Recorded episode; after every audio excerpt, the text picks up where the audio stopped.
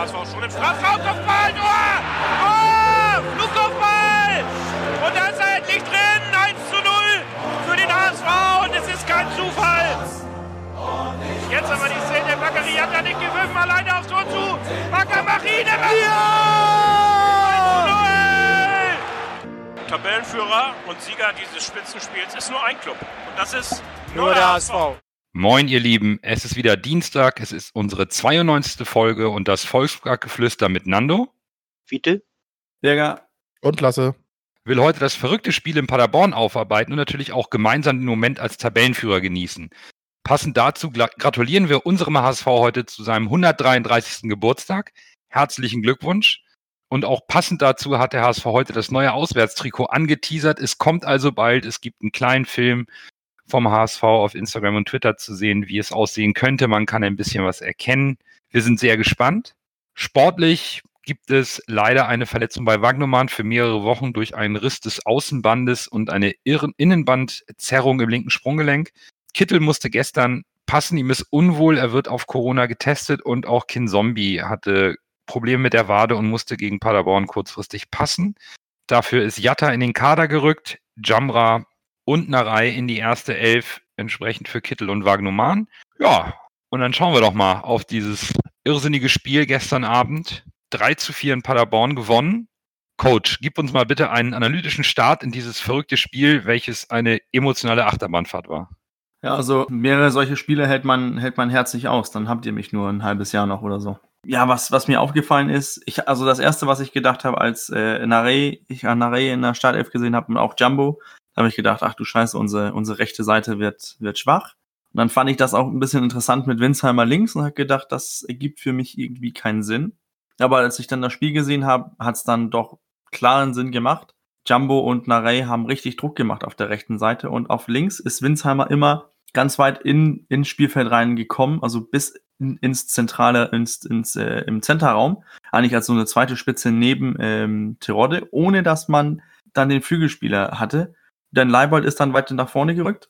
Heißt, es, es gab Platz für, für beide Seiten, ein Flankenspiel zu machen. Und dieses Einziehen von Terodde hat, hat oder von Winsheimer, sorry, hat dann ja auch funktioniert. Als Winsheimer dann direkt in der 14. Minute äh, direkt vorm Tor steht, Ball annimmt von, von Duziak und einfach eiskalt, äh, eiskalt reinmacht. Da habe ich echt gedacht, ey, das, das läuft. Auch das 2-0 von, von Terodde, wieder einfach gut gemacht der steht da richtig. Fehler von Paderborn, aber endlich haben wir einen Goalgetter, der einfach da steht und, und, ähm, und die, die, die Sache reinhaut. Ja, und ich weiß nicht, was dann passiert ist. Ich glaube, wir haben echt ein paar Prozent nachgelassen. Und das ist ganz lustig zu sehen nach unseren, ähm, nach den verschiedenen, nach den zwei Toren. Äh, als wir in Führung gehen, nach 2-0, dann steigt plötzlich unsere Anteil an, an Ballbesitz, steigt auf über 50 Prozent und glatt danach kassieren wir die drei Gegentore. Unsere ähm, Passgenauigkeit steigt auch und wir kassieren die drei. Denn das ist ganz interessant mit der Passgenauigkeit. Die steigt gleichzeitig auch mit der von Paderborn. Nur sehr interessant, die Zweikampfquote nach den zwei Toren geht rapide runter von 60 auf 50 auf 47 Prozent oder von 62 auf 47 Prozent und die von Paderborn steigt von 30 auf 45 Prozent. Heißt, diese entscheidenden Duelle, auch die zweiten Bälle, die wir in der Anfangsphase immer gewonnen haben, die verlieren wir plötzlich. Und bis zur Pause verlieren wir eigentlich klar die meisten Zweikämpfe. Das ist, das finde ich schon interessant, dass man diese, dass man das so deutlich wieder in den Statistiken ablesen kann, dass man einfach, dass das, dass das so schlecht war. Die, die sieben Minuten, die da jetzt äh, waren. Also zum Elfmeter gibt's nicht zu diskutieren, das war ein klarer Elfmeter. Und dann diese zwei Jugendfehler, hat man fast gesagt, von, von Jasula. Der eine Fehlpass zum 2-2. Eines, alles gut und schön, dass er, dass er den Fehlpass macht. Das kann passieren, auch für einen Spieler wie Jasula. Der ist halt kein äh, Thiago oder kein Toni Kroos. Das müssen wir einsehen.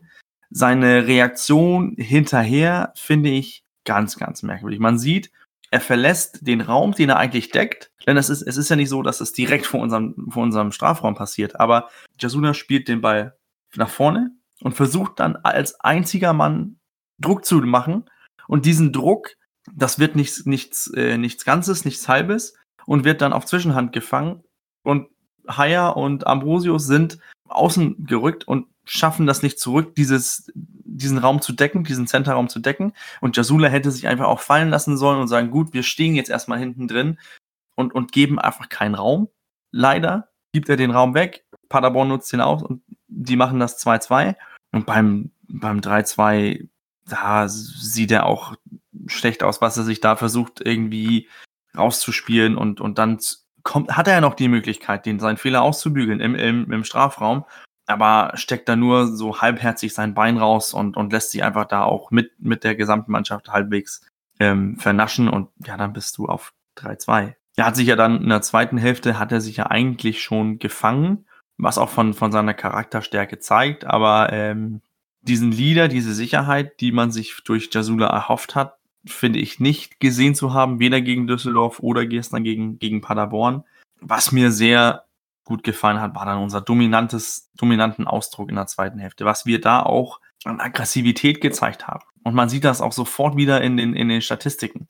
Sobald zweite Hälfte losging, die ähm, Passgenauigkeit ist besser, äh, wir gewinnen wieder mehr Duelle als Paderborn, nur wir haben den Ball nicht so viel. Das ist auch ganz interessant. Wir überlassen Paderborn das Spiel und, und, und stechen da einfach mit, mit unserem Umschaltspiel durch. Und ich, das ist interessant, so, so deutlich abzulesen von den, von den Statistiken her. Ähm, aber insgesamt, das, das Spiel verdient gewonnen, äh, das sagt ja alles raus. Ne? Also Paderborn endet das Spiel mit 1,76 in Expected Goals und, und hat in meinen Augen auch nicht super viele Chancen, außer die drei, die sie machen, das Tor das, äh, den Elfmeter und die beiden Tore. Und bei uns haben wir zwei Spieler, die sogar mehr als einen haben. Und das ist Terodde und, und Aaron Hunt. Aaron Hunt natürlich geholfen vom Elfmeter. Wir hatten ja Chancen. Wir hatten ja da, wo, wo Jatta den, den äh, querlegt auf, äh, auf Aaron Hunt. Wir hatten Terodde in der ersten Hälfte äh, nach vier Minuten oder so, wo er auch eigentlich das Tor machen muss. In meinen Augen so gesehen das Spiel verdient gewonnen, weil es eigentlich nur durch diese sieben Minuten, wo es, wo die, wo es geklingelt hat, oder diese Viertelstunde, nachdem wir 2-0 in Führung gegangen sind, wo es richtig, richtig blöd aussah. Ich weiß nicht, ob ihr dazu was anders, anders sieht. Wenn ich mit dem Negativen anfange von dem Spiel, dann muss ich damit, muss ich sagen, dass drei Gegentore in vier Minuten, das geht nicht. Das darfst du bei 2-0 Führung, das darf nicht passieren. Elfmeter hin oder her, aber danach muss das konzentriert gespielt werden. Und wie du auch richtig sagst, auch bei mir, mir ist Jasula wieder sehr negativ aufgefallen. Wie schon im, im ersten Spiel. Da hast du so eine Kante als Säulenspieler geholt oder als, als zentralen Leader vor der Abwehr. Der hat eine Erscheinung mit diesem Carbonhelm, wo du auch denkst, so, ey, da musst du doch Angst haben, auf den zuzulaufen. Und dann spielt er nicht so, dass die Gegner Angst haben, sondern dann spielt er, als ob er so ein Stoffmützchen auf dem Kopf hat. Äh, so verunsichert, und verunsichert auch seine Nebenleute. Das, oh, das, das hat mir, das lag mir richtig schwer im Magen.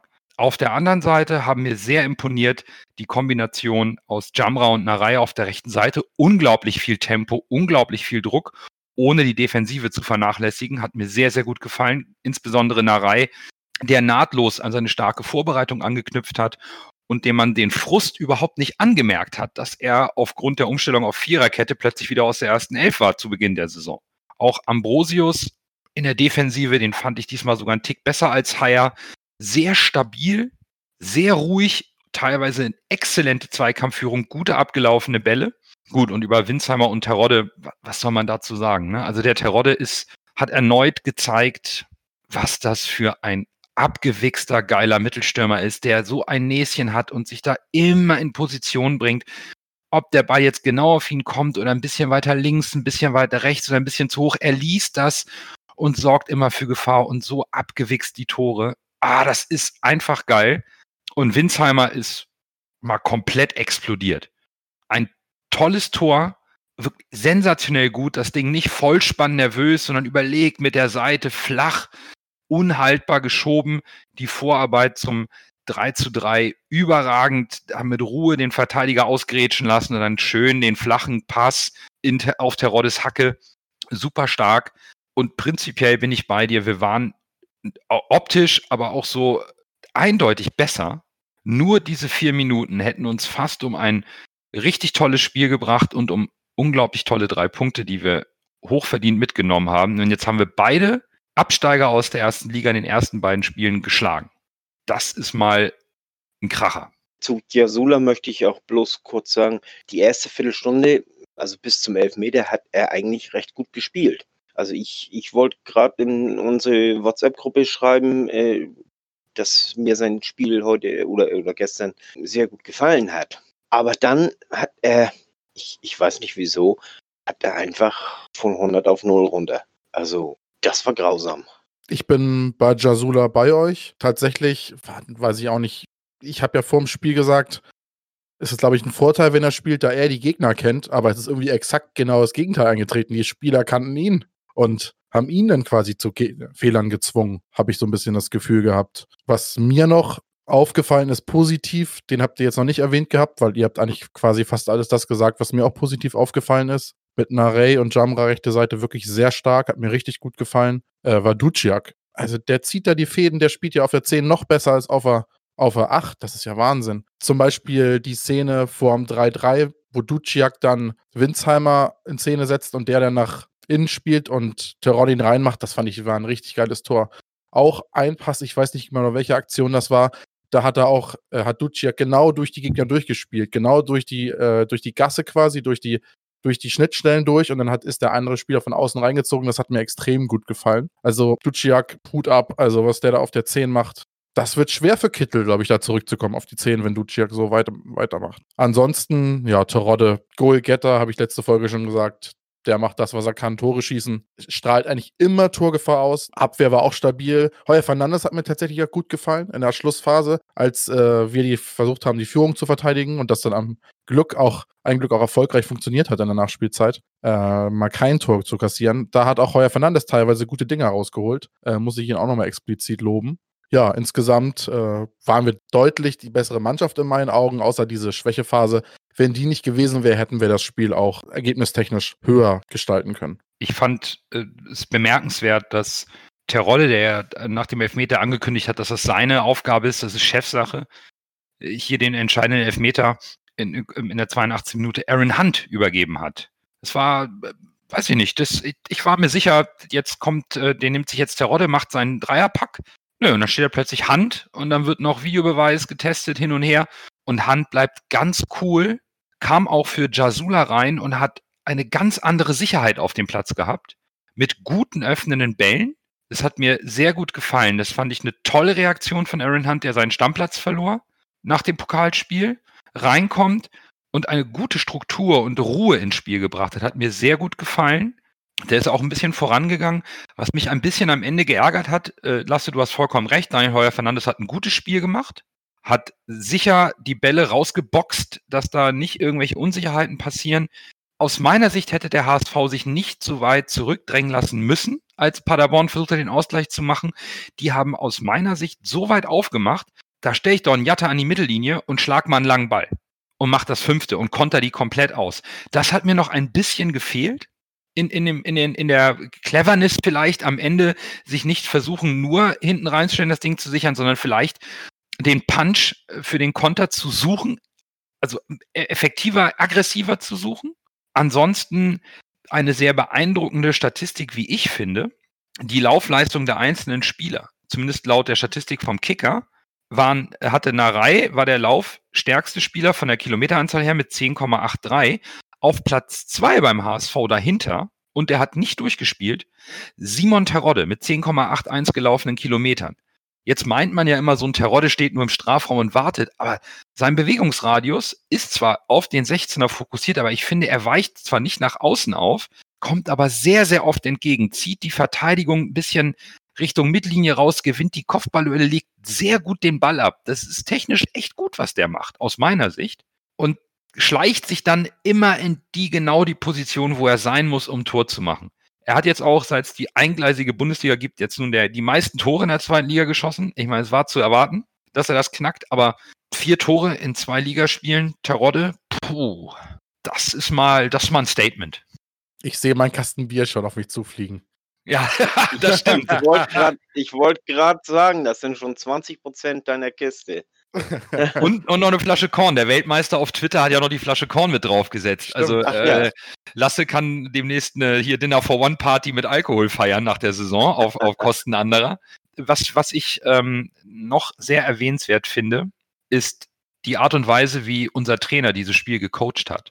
Also zum einen geht er volles Risiko in der Halbzeit und nimmt Jasula nicht runter. Der hat den draufgelassen und in der Halbzeit, anstatt dem den Helm runterzureißen in der Kabine, hat er die Mannschaft aufgefordert, füreinander einzustehen und die Fehler eines Mitspielers in der zweiten Halbzeit zu korrigieren, das Spiel zu gewinnen. So ein richtiger Appell an den Teamgeist, wo er, nachdem das ja bekannt geworden ist, mal gezeigt hat, wo seine Führungsstärke, diese Sportpsychologie liegt. Das hat er mal unter Beweis gestellt. Ich fand das unglaublich beeindruckend, entgegen der Fußballgesetze einen Spieler runterzunehmen nach solchen kapitalen Böcken, den draufzulassen. Dann gelingt dem Jasula auch dieser tolle öffnende Pass auf Duciak zum, äh, zum 3 zu 3. Und dann erst nimmt er ihn runter. Er nimmt ihn mit einer positiven Aktion runter, nachdem er so ein Spiel gespielt hat. Das fand ich stark von unserem Trainer. Wirklich stark. Das ist mutig. Das geht auch nicht immer gut. In der Situation ist er ein Risiko gegangen. Das wurde belohnt. Und ich rechne auch Jasula hoch an, dass er in dem Interview die Fehler, seine Fehler klar anspricht, sich dafür entschuldigt, dass ihm das nicht passieren darf als Führungsspieler und sich dafür bedankt, dass die Mannschaft ähm, die Kohlen wieder aus dem Feuer geholt hat. Das finde ich ist eine tolle Situation, die sehr für ein gutes Mannschaftsgefüge spricht und auch für eine gute Führung des Trainers. Und zum Trainer möchte ich noch eins sagen. Ich fand seine Aktion echt klasse. Da hat äh, einer von den Paderbornern, ich weiß jetzt nicht wer, irgendwas mit C, glaube ich, war das. Corella oder Corella, äh, der hat doch nach außen gespielt und den Ball zu, zu Thiung gespielt, weil er dachte, das wäre ein Mitspieler. ja. und war. da hat äh, Tune sich gleich eine, eine graue Jacke übergezogen, also eine hellere Jacke, damit er zu erkennen ist. Und er hat auch den Jungs gleich gesagt, hier, äh, ihr spielt den Ball zurück. Also das fand ich in Sachen Fairness unheimlich geil. Das stimmt. Ich glaube, das mit der Jacke hat ihm der Schiedsrichter geraten, aber äh, dass er gleich gesagt hat, hier spielt den Ball zurück, fand ich auch super. Also ja. der ist wirklich ein Sportsmann. Jo. Und nochmal äh, zu dem, was äh, Nando gesagt hat. Das mit dem Verteidigen müssen wir tatsächlich noch ein bisschen üben. Da mache ich mir auch regelmäßig in die Hosen. Wenn dann die End Endminuten anfangen und wir liegen nur ein Tor vorne oder steht unentschieden, eine Führung verteidigen oder irgendwie in der Endzeit irgendwas, was zählt, was Wichtiges verteidigen, das muss da HSV noch ein bisschen üben. Ist natürlich schwer, sowas im Training nachzustellen, so eine Drucksituation. Und bezüglich Paderborn wollte ich nochmal das Tor von Fürich loben. Das muss ich leider tun. Das war schon geiler, das war schon ein geiler Schuss. Richtig schönes Tor. Aber das mit, das mit dem Verteidigen, ich war gestern bei weitem nicht so nervös, wie ich äh, anders, andere Spiele erinnere. Nee, das ich stimmt. Fand, ich fand, wir waren gut darin, auch das Spiel nach vorne zu verlagern und auch nach auch vorne den Ball noch zu halten, Ecken, äh, Einwürfe rauszuholen. Da die diese Nervosität war da, ja, aber überhaupt nicht so schlimm wie ähm, wie früher. Da war da waren wir viel abgeklärter, viel besser. Ähm, ich verstehe auch Nandos Argument mit, mit äh, Jatta an die Mittellinie zu bringen und einfach äh, den Ball rausdreschen, aber ich fand, man hat sich das, man hat es auch gut gezeigt, dass man sich wieder rausgespielt hat. Also mehrmals mit, mit Jumbo hat sich rausgespielt und immer noch trotzdem diese, dieses Umschaltspiel in, in, in Szene gesetzt. Das war mehr abgebrüht als lange. Ich habe auch kaum noch Angst, muss ich ganz ehrlich sagen, bei gegnerischen Ecken. Also wir haben ja eine Menge kopfballstarker Leute geholt und seitdem keine Probleme mehr äh, damit, wenn der Gegner mal eine Ecke kriegt. Also letztes Jahr war es ja immer so, oh Gott, nee, äh, eine Ecke gegen uns, oh, oh, und so. Und bin, gestern bin ich ganz ruhig geblieben. Und selbst unsere Ecken sind besser geworden. Das auch, ja. Aber das ist ja auch, wenn du mehrere kopfballstarke Leute vorne hast, dann hast du auch, äh, hat der Gegner mehrere Leute abzudecken. Ne? Mhm. Und Daniel Heuer Fernandes sieht bei den hohen Bällen oder bei den Ecken auch besser aus, weil wir offensichtlich, wie Fiete es richtig anspricht, die gegnerischen Standards besser verteidigen und, und besser in der Luft stehen. Und wenn der Ball da mal durchrutscht, wie eben in, der Schluss, ähm, in den Schlussminuten von Paderborn, dann faustet Fernandes die dann doch sicher raus. Äh, offensichtlich passt es jetzt besser. Das hat Fiete schon richtig erkannt, finde ich. Aber ich finde, unsere, unsere Ecken sind jetzt auch andere Varianten als immer dieses gechippt zur, zur ersten, zum ersten ähm, Pfosten rein und dann versuchen irgendwie zu verlängern. Da versuchen wir jetzt verschiedene Sachen, versuchen da irgendwie was, die Gegner so ein bisschen außer Ordnung zu bringen. Und, und defensiv natürlich hilft das, wenn, ähm, wenn du einen Terodde hinten reinstellen kannst oder auch eine, eine Kante wie, wie Onana, der auch äh, sehr viel in der Luft gewinnt. Ja, dann müssen wir mal schauen, wie es weitergeht. Ich glaube, Paderborn haben wir jetzt gut abgearbeitet und jetzt können wir mal durchschnaufen. Vielleicht noch sportlich zum Abschluss. Daniel Thune hat am Sonntag vor dem Spiel in der Pressekonferenz gesagt, jetzt zu sagen, der Kader steht final, davon bin ich weit entfernt. Das war ja ein klarer Hinweis, da passiert noch was in der Truppe, was Transfers angeht. Jetzt hat Jonas Bold, glaube ich, ein bisschen nachgelegt. Tune sagte, uns fehlt ein dritter Keeper im Kader. Und da kommt sicherlich nochmal Dynamik rein in dieser Woche, bevor die Transfer, äh, das Transferfenster am 5. Oktober schließt. Und Jonas Bold hat dann nochmal ganz klar gesagt, Ziel der Kaderplanung ist es, den Kader zu verbessern. Pollersbeck ist weg. Der hatte äh, den Anspruch, hier auch Nummer eins zu sein. Es hat nicht gereicht. Aber man will jetzt noch jemanden holen, der ein anderes Element in das dann zukünftige Torwart-Trio reinbringt.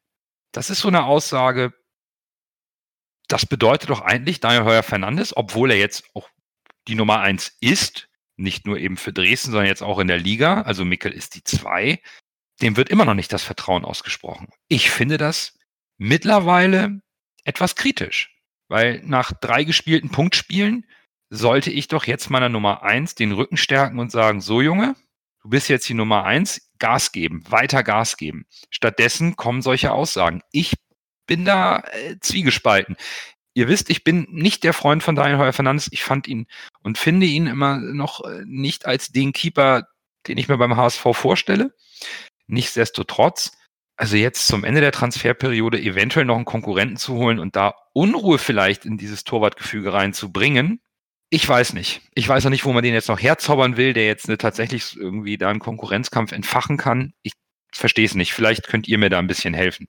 Kommt drauf an, wen man holt, ne? Also ich, ich weiß auch nicht, äh, wen man im Auge hat, aber das ist eben auch nicht meine Aufgabe, äh, den, den Keeper zu suchen. Und wir sind ja mittlerweile auf einem Niveau angelangt, wo die Bandbreite der, der Zielobjekte, möchte ich mal so sagen, also der, der äh, Torhüter oder der Spieler, die wir äh, suchen, größer ist, äh, weil das das ist ja wie so eine Pyramide, ne? Also unten in der Kreisliga sind die meisten Spieler und je besser, desto weniger Spieler werden das und äh, ganz oben in der Spitze sind nur wenige Spieler. Als wir wirklich äh, top gespielt haben in den, in den 2000ern, da konnte man sich richtig Gedanken machen, oh Mensch, der würde gut zu uns passen, den würde ich gerne bei uns sehen oder so. Das waren alles bekannte Spieler und äh, von denen gab es auch nicht so viel. Während jetzt ja die in, in der zweiten Liga die Bandbreite der Spieler, die zur Verfügung stehen, ja viel größer ist. Von daher kann ich auch nicht sagen, das wird höchstwahrscheinlich irgendeiner sein, den ich überhaupt nicht kenne. Aber äh, man sucht anscheinend einen guten Torhüter, der auch eine Verbesserung bringt, im Gegensatz zu Daniel Heuer Fernandez. Und der von Sky, der sagte im, während des Spiels äh, gestern, dass man an Karius dran gewesen sein soll. Was ich zwar nicht so ganz glaube, aber vielleicht ist da ja doch was dran und dass das so ungefähr die Größenordnung ist, die man sucht. Karius ist jetzt ja in Berlin gelandet bei Union. Das wäre auf jeden Fall ein Upgrade gewesen. Der ist ja auch nicht unumstritten, aber in meinen Augen auch kein schlechter Torwart. Den hat seine Gehirnerschütterung und seine beiden Fehler gegen Liverpool so ein bisschen seine Karriere versaut, in meinen Augen. Nicht, dass es jetzt schlecht wäre, bei Union Berlin zu spielen. Also, hat, das hat ihn so ein bisschen ausgenockt oder ihm so ein bisschen so ein Tief gegeben in seiner Karriere. Aber das wäre auf jeden Fall eine Verstärkung gewesen. Es wird in meinen Augen kritisch, muss ich Nando zustimmen. Es war ja auch mal ein Gerücht, dass wir vielleicht den dritten Torwart von Bayern holen. Das sei auch so ein junges Talent aus deren zweiten Mannschaft. Wenn du den dann holst und den setzt du äh, Heuer Fernandes vor die Nase, dann ist der natürlich wahrscheinlich auch ein bisschen, denkt er sich auch, öh, was, jetzt kommt der dritte Torwart von Bayern und der soll jetzt besser sein als ich. Schwierig. Also du musst ja eigentlich schon jemand holen, der vom Bekanntheitsgrad und vom Standing her besser ist als Heuer Fernandes. Weil jetzt zu argumentieren, wir wollen uns zu verbessern und dann irgendwie jungen, relativ unbekannten Torwart zu holen, ergibt irgendwie keinen Sinn. Von daher, ich bin gespannt, was da noch passiert. Ja, ist jetzt die Frage, ob der wirklich so unbekannt für Mutzel und Bolt und, und, und Co. ist. Ne? Ja, er ist ja als Be Talent bekannt, ja. Ja. Gut, wir bewerten jetzt erstmal nur das Gerücht. Genau. Oder die Aussagen. Ja, ja. Ähm, äh, und für mich klingt die Aussage so, als würde man Daniel Heuer Fernandes immer noch nicht das vollständige Vertrauen aussprechen wollen. Das ist etwas, was ich kritisch sehe.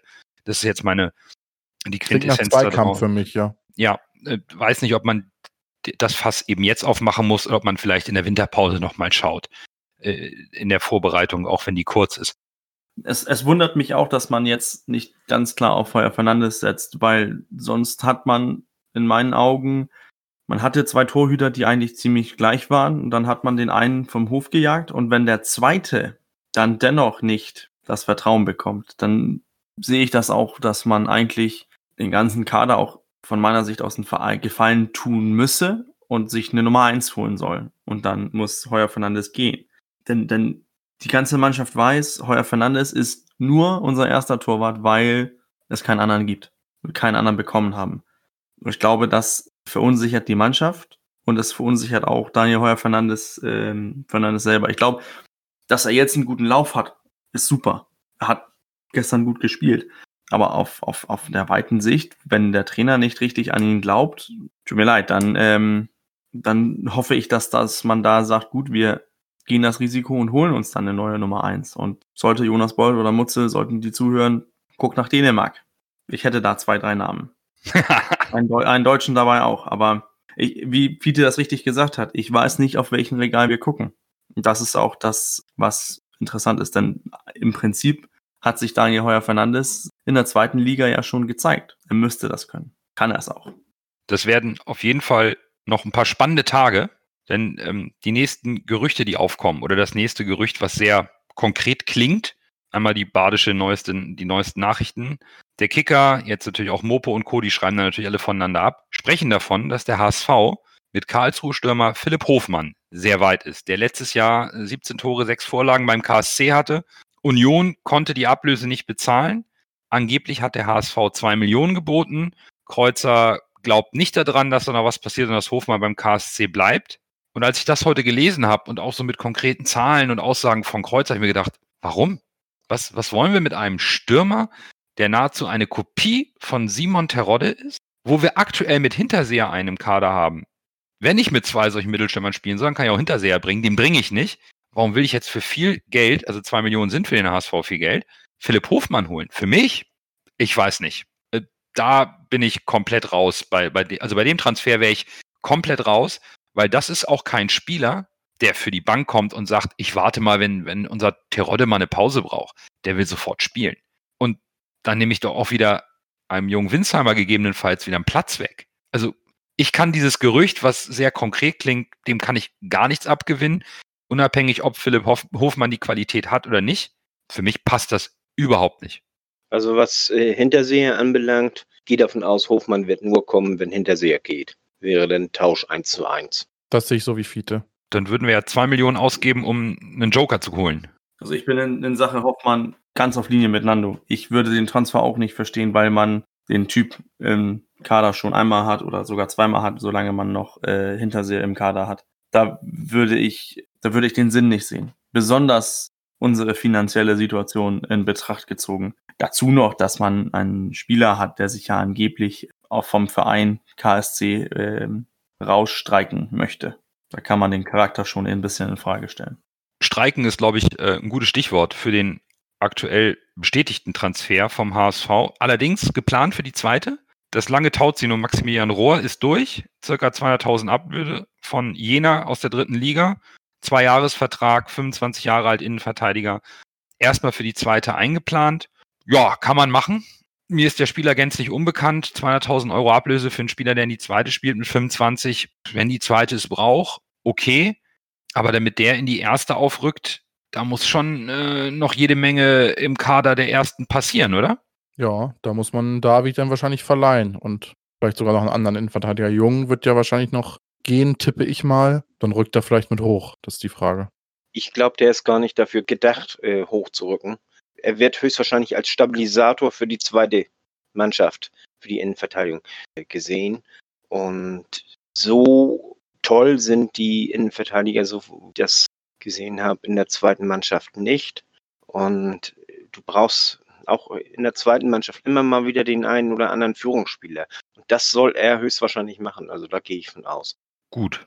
Das bleibt abzuwarten. Wir haben ja auch mit Ambrosius noch einen Innenverteidiger, der nur noch ein Jahr Vertrag hat und so ein bisschen gerade so, so ein, Bewerbungsjahr spielt. Das vielleicht ähm, spannendste Gerücht, was zwar noch sehr klein ist, aber sicherlich Lasse komplett äh, gehypt hat, ist das Gerücht von äh, Mike McGrath vom Daily Telegraph aus England.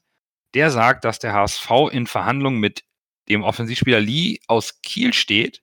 28 Jahre alt, offensiv variabel einsetzbar. Auch nur noch ein Jahr Vertrag. Das wäre mal einer, puh, qualitativ richtig guter Zweitligaspieler. Auf jeden Fall, Lasse du bist doch da hier wieder der König der Transfergerüchte, was sowas angeht. Ja, wir waren ja angeblich schon am Anfang der Transfersaison an Lee dran. Dann hieß es immer, er kommt nur, wenn wir aufsteigen. Haben wir ja nicht geschafft. Aber angeblich wurden die Gespräche jetzt wieder aufgenommen. Und ich fände Lee einen herausragenden Transfer. Das wäre einer der Spieler, den ich mir realistisch beim HSV wünschen würde. Das ist so ein Hybridspieler, der kann Stürmer spielen, der kann offensives Mittelfeld spielen, das wäre eigentlich die perfekte Ergänzung zu Terodde nach vorne. Aber haben wir die Ergänzung nicht gerade in Manuel Winsheimer gefunden? Ja, die beiden können sich ja abwechseln. Winsheimer ist ja auch noch jung. Und eventuell rückt einer auf die Flügel. Das kann Lee ja auch. Winsheimer kann es auch. Du kaufst dir halt mit Lee auch sehr viel Variabilität dazu. Und okay. ich glaube, dass das Gerücht gar nicht so unrealistisch ist, weil er, er wäre nächstes Jahr ablösefrei.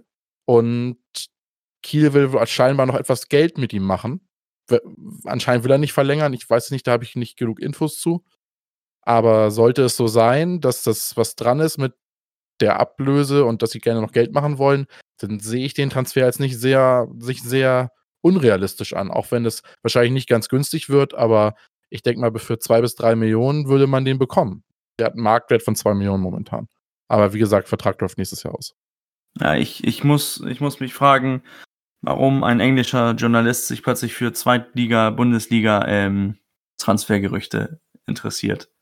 Natürlich zum, zum, zum Spieler, den Spieler hätte ich persönlich auch gerne im Kader, der, der, der, der kann was. Das haben wir leider selber gesehen. Nur haben wir jetzt gelobt, dass ein Duziak so gut spielt auf der 10, dass unsere Außen gut funktionieren, dass vorne unsere Offensive funktioniert und haben darüber auch diskutiert, dass ein dass der Torwart nicht das Vertrauen genießt, was er genießen müsste. Daher sehe ich, wenn er zwei bis drei Millionen kostet, würde ich lieber sehen, dass man diese, dieses Geld in einen Torwart dann investiert. Aber nächstes Jahr ablösefrei kann ja auch sein, dass man im Winter nochmal einen Angriff startet. Die Interesse, das Interesse hatte man ja deut, ganz deutlich.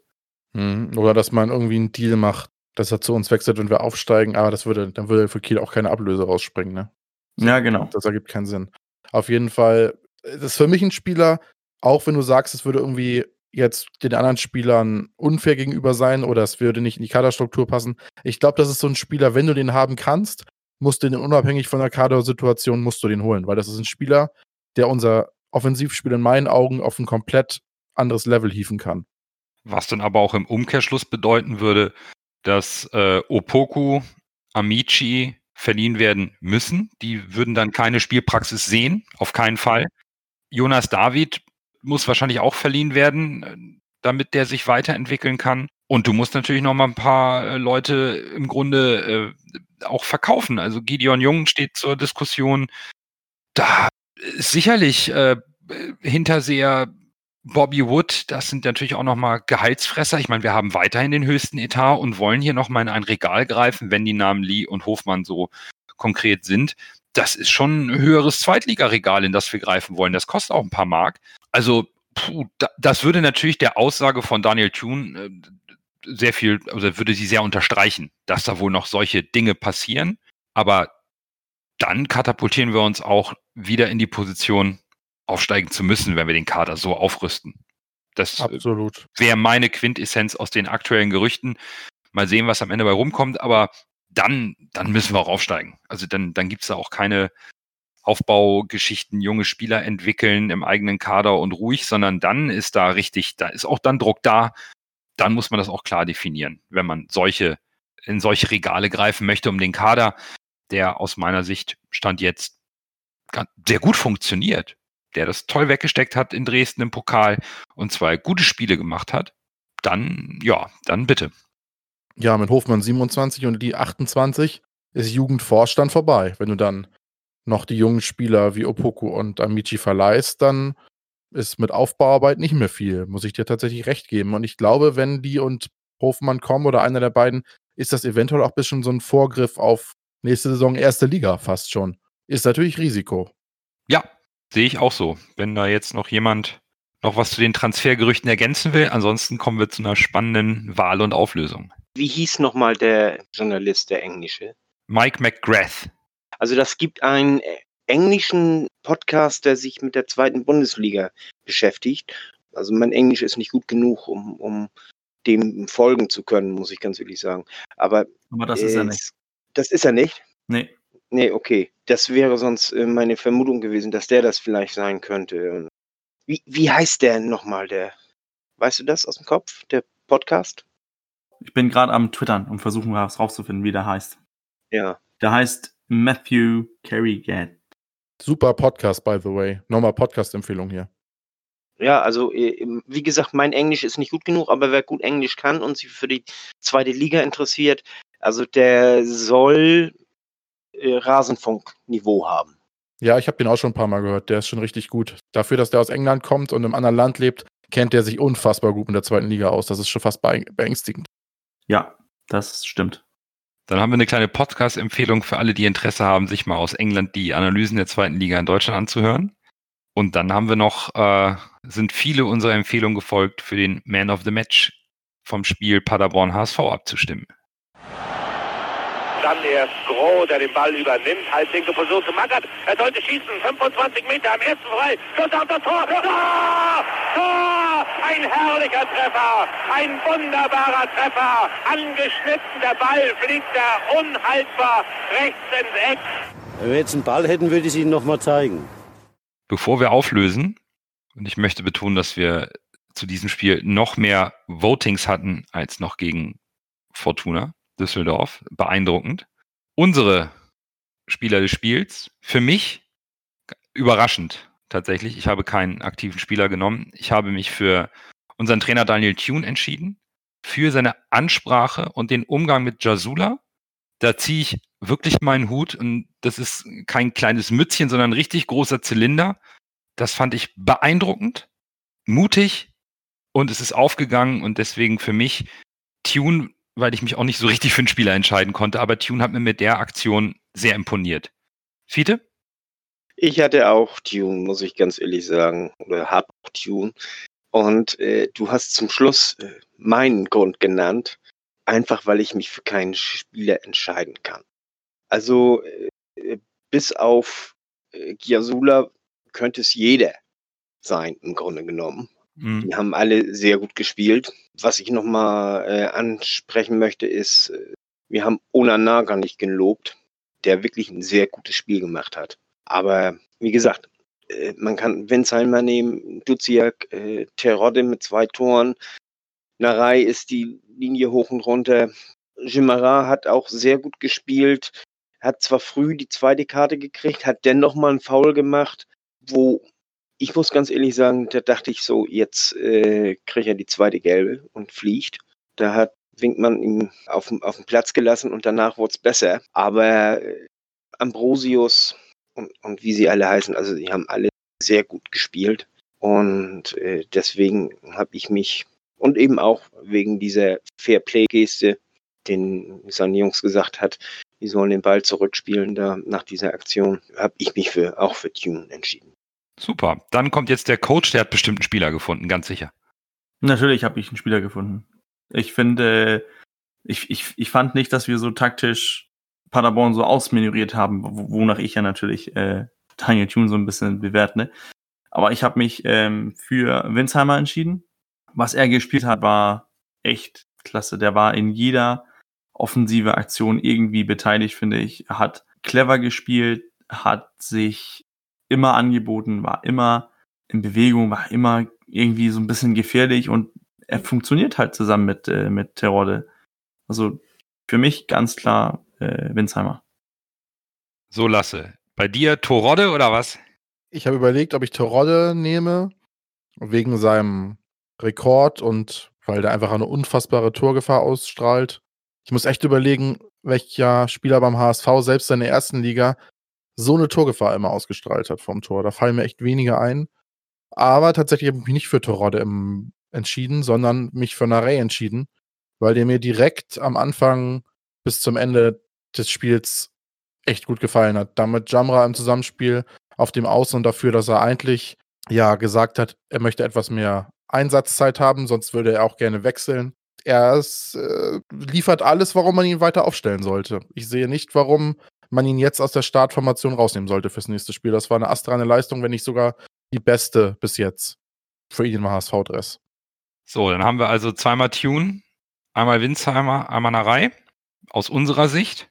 Und unsere lieben Zuhörer und Zuhörerinnen haben einen tollen Zweikampf beim Voting hergestellt. Duziak ist Dritter geworden in der Wertung mit 27 Punkten. Und vorne ging es hin und her. Am Ende hat Terodde 58 Punkte geholt und ist damit Zweiter. Und Spieler des Spiels ist Manuel Winsheimer mit 71 Punkten. Gratulation, Man of the Match 0-2, unser Vinci.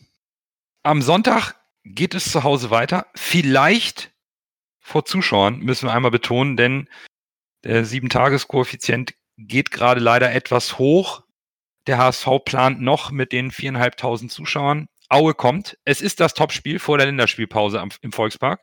Der erste gegen den zweiten. Und ich glaube, die entscheidende Frage, Fiete, ist, machen wir den perfekten Start mit drei Siegen aus drei Spielen? Puh, bin ich mir nicht sicher, will ich ganz ehrlich sagen. Aue, die haben momentan einen Lauf, die haben eine eingespielte Truppe, die stehen nicht umsonst auf Platz zwei, auch wenn die Tabelle noch äh, keine große Aussagekraft hat. Aber äh, trotzdem mit Martin Mendel im Tor und das ist, äh, wird ein hartes Stück Arbeit. Aber doch, wir gewinnen.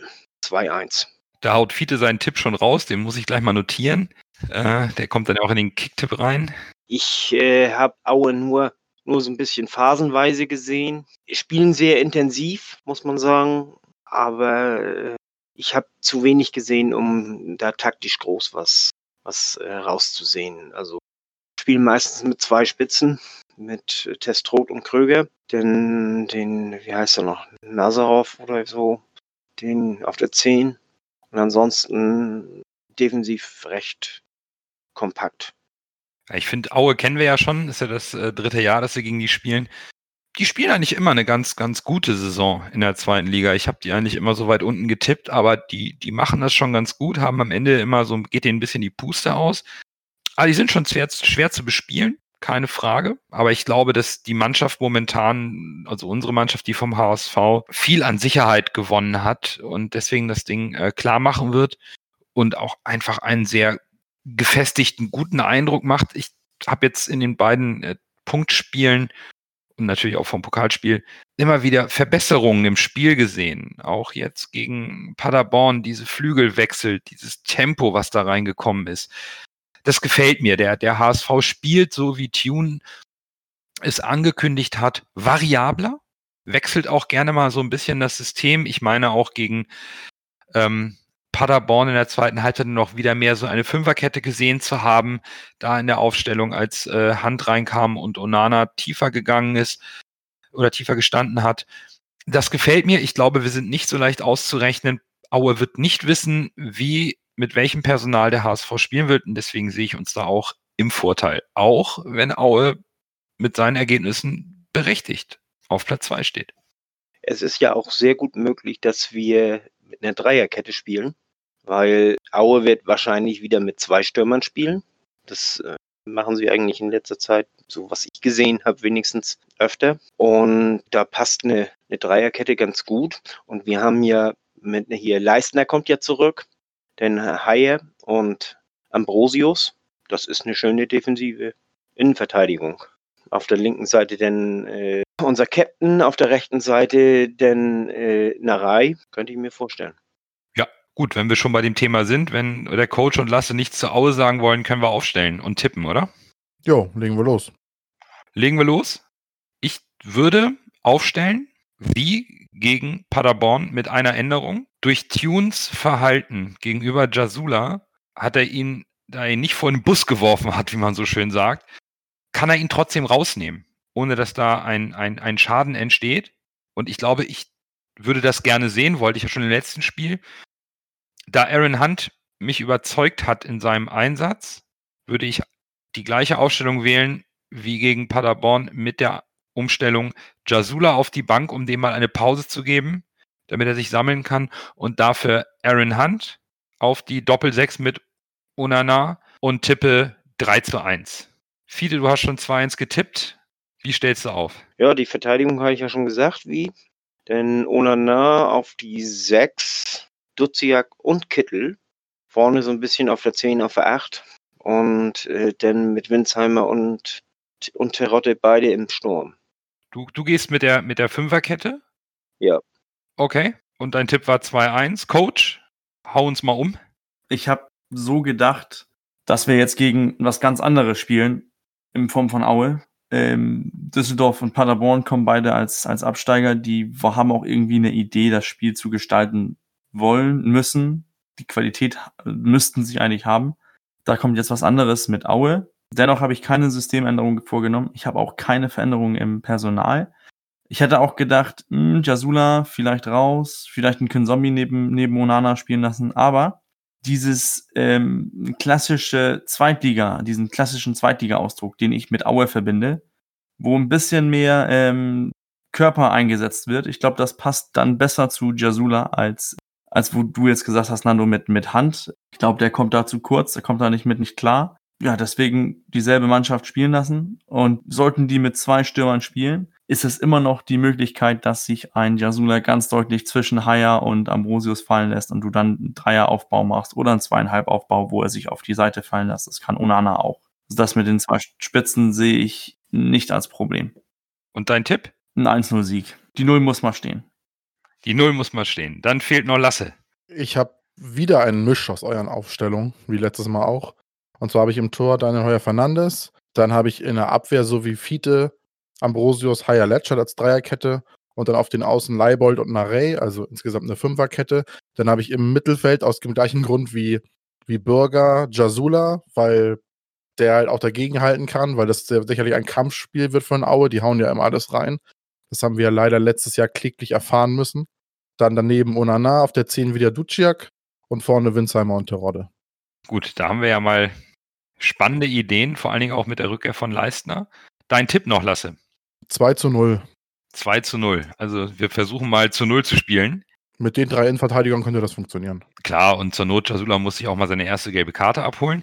So, unsere Tipps für den HSV werden auch so bei Kicktipp eingeloggt. Da sieht es ja auch ganz gut aus. Da ist viel Zulauf, das freut uns sehr. Dann suchen wir natürlich nach dem Spiel gegen Aue zur Länderspielpause noch passend den Man of the Match zum dritten Spieltag.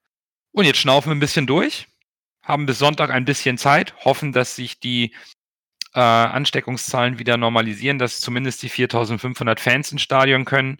Ich habe eine Karte übrigens. Yay. Ah, herzlichen Glückwunsch.